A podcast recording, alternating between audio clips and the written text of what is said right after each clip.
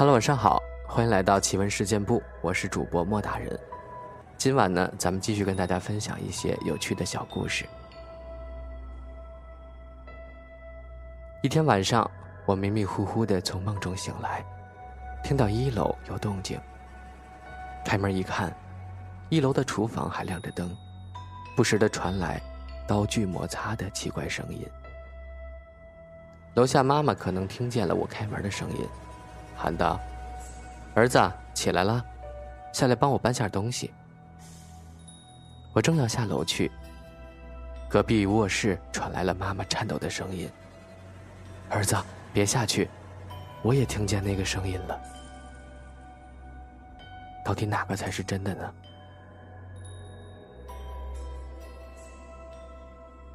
他买的房子旁边有一个很大的游泳池，房子阳台。刚好和泳池的十米跳台平齐，所以他常常待在阳台上，欣赏那些来练习跳水、身材健美的女孩子们。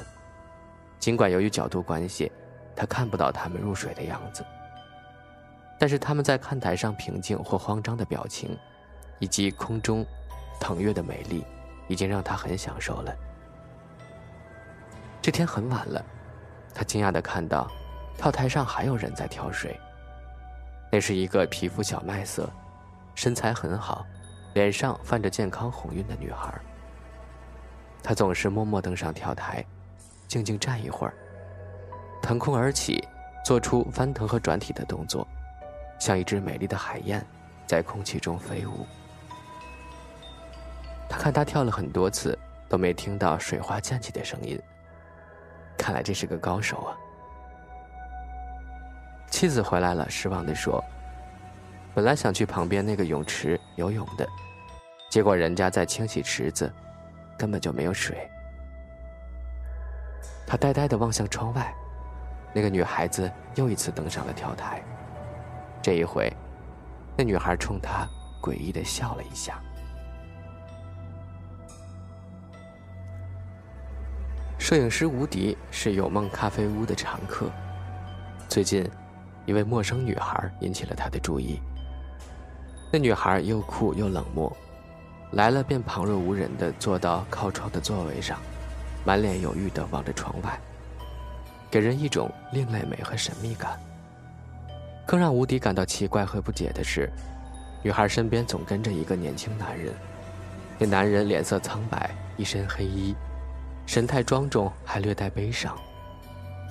他总是一言不发地跟在女孩身后，女孩坐下时，他会站在身边，痴情地凝望着她。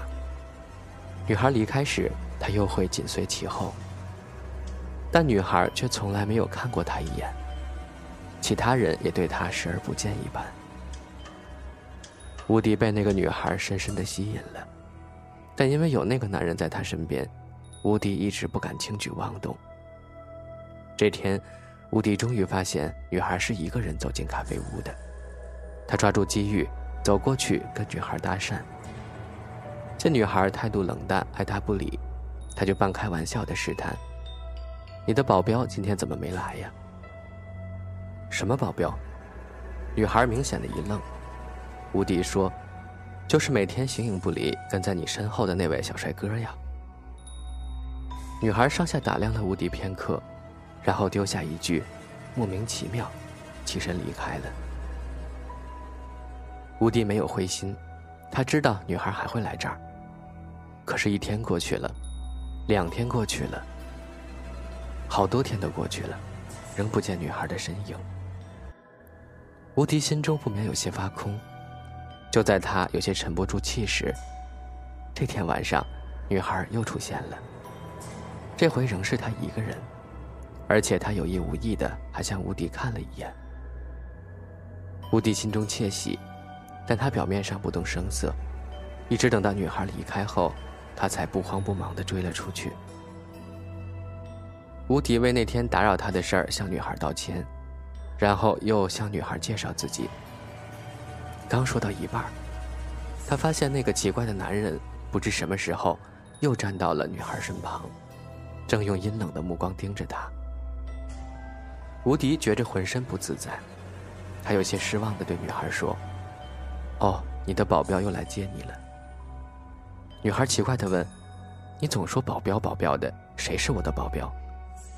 那不是吗？”吴迪话还没说完，却突然愣住了。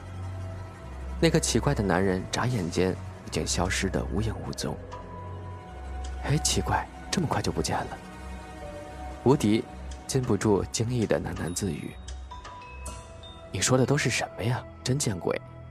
女孩说着，丢下吴迪，转身走了。一句话说的吴迪突然变了脸色，他赶忙追上去，十分紧张的问：“你你真的不知道身边跟着个人吗？”“我身边跟着什么人呀？我从来都是独来独往的。”吴迪越发变了脸色，他拍拍脑门，连连自语：“见鬼了，真真的见鬼了。”听他这么说，女孩也紧张起来，禁不住追问：“到底怎么回事？”吴迪指着他说：“你身边有鬼。”吴迪的话音未落，女孩早已惊叫一声，不由自主地扑进了吴迪怀里，失声问道：“鬼？哪里有鬼？”吴迪一边轻轻地搂住女孩，一边把那个奇怪男人的样子描述给她听。女孩听后花容失色，脱口叫道：“是他。”吴迪问：“他是谁？”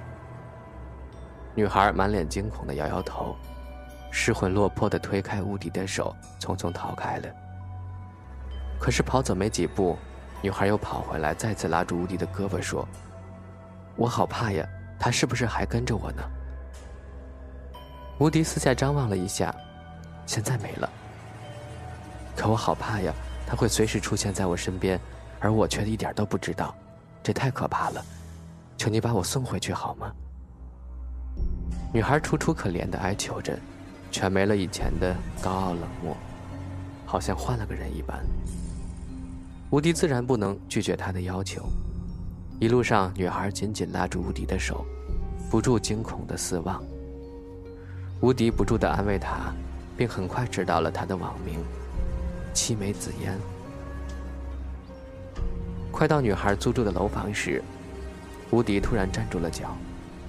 他发现那个鬼男人又出现在了楼道口里，而且用一双异常阴森怨毒的目光盯着他和七美紫嫣。他又来了。七美紫嫣发现了吴迪的异样。吴迪点点头，紧紧搂住了她，说：“别怕，有我在呢。”然后他指着那个鬼男人低吼道：“你为什么老缠着他？赶快走开，不许伤害他，否则我做鬼也会跟你拼命的。”那个鬼男人听了吴迪的话，不但没有走开，反而狰狞一笑，无声地向他们走来。吴迪毛发都竖了起来，可他没有后退。反而指着鬼男人，厉喝一声：“站住！”这时恰好走出楼道的一个老头，以为遇上了歹徒，吓得扔了拐杖，颤颤巍巍地举起手来。而那个鬼男人，却已经不见了。七美紫嫣害怕的早已捂住了脸，恨不得钻进吴迪怀里。吴迪责无旁贷的把她送上楼，送进了屋里。就是他，一进屋，吴迪就发现了床头的照片照片上搂着七美紫嫣的，正是那个鬼男人。这么一说，女孩更是吓得不敢放吴迪走了。吴迪抱着她，安慰着她，又询问了那个鬼男人跟她是什么关系，是如何死的。七美紫嫣却不让他再提，他便转移了话题。一边抚摸她，一边在耳边轻轻地说了些让女人动情的悄悄话，并表白自己对她是一见钟情，现在已经深深爱上了她，愿意在她身边保护她一辈子。女孩逐渐放松起来，僵硬的身体也开始柔软，脸上出现了迷人的娇红。夜已深了，外面隐隐传来了雷声。吴迪的手企图向齐美紫嫣的裙子里探索，却被她推开了，悄声说了句：“我去洗个澡。”就走进了卫生间。接着，他又探出头来，做了个鬼脸，调皮地说：“不许偷偷溜走，更不许偷看。”吴迪对着卫生间暗自好笑，他是为什么来的？哪能走呢？原来吴迪是烈焰高手，他的网名就叫“偷心男人”。他深知，像齐美子嫣这类女孩，虽然外表高冷，实际上文化素质一般都不高，所以盯上了这个目标。吴迪先是跟踪找到他的地址，然后又买通了房东进入他的房间，了解了他的一切情况。知道他叫肖楚楚，照片上的男人是他的恋人。一年前两人分手后自杀身亡，于是吴迪就谎称见到了楚楚男友的鬼魂，把他吓得不知所措，然后趁他六神无主之际向他发起了进攻。现在看来，这一招又成功了。吴迪点上一支烟，翘起二郎腿，听着卫生间里传出的流水声。想象着片刻之后，一朵鲜花又会被自己轻而易举的采摘，他得意的浑身发胀发痒。嘿，我的天使，你还没好吗？吴迪终于等到了，有些忍不住了。小傻瓜，我今天一夜不出去，看你怎么办？肖楚楚在里边痴痴的笑。吴迪拍拍脑门，走过去一推，卫生间的门果然开了。楚楚，我来了。吴迪喃喃的唤着，可一进屋却愣住了。喷头已经关了，而面壁而战的肖楚楚却还在浑身滴着水，因为她没有脱衣服。楚楚，你怎么不脱衣服就洗澡了？吴迪觉得肖楚楚行为很是怪异。楚楚没有回头，也没有回答，却声音怪怪的反问道。你怎么知道我的名字？我记得我还没告诉过你呢。吴迪卡了壳，很快说：“哦，我最善于猜测别人的名字了，而且一猜就猜对。可是这回你错了。”吴迪忽觉楚楚的声音变得很怪，可还没反应过来，楚楚已经猛然转过身来。吴迪啊的一声惊叫，对面这个女孩的脸惨白惨白的。嘴角还淌着血，两眼直直的盯着吴迪的眼睛。这张脸的确不是肖楚楚的，而是刘丹丹的。刘丹丹和肖楚楚是一个类型的女孩。一年前，吴迪也是谎称在她身边看到鬼，然后轻而易举的得到了那个无知女孩。待到吴迪很快厌倦了刘丹丹后，就偷拍了她的裸照，先是向她敲诈。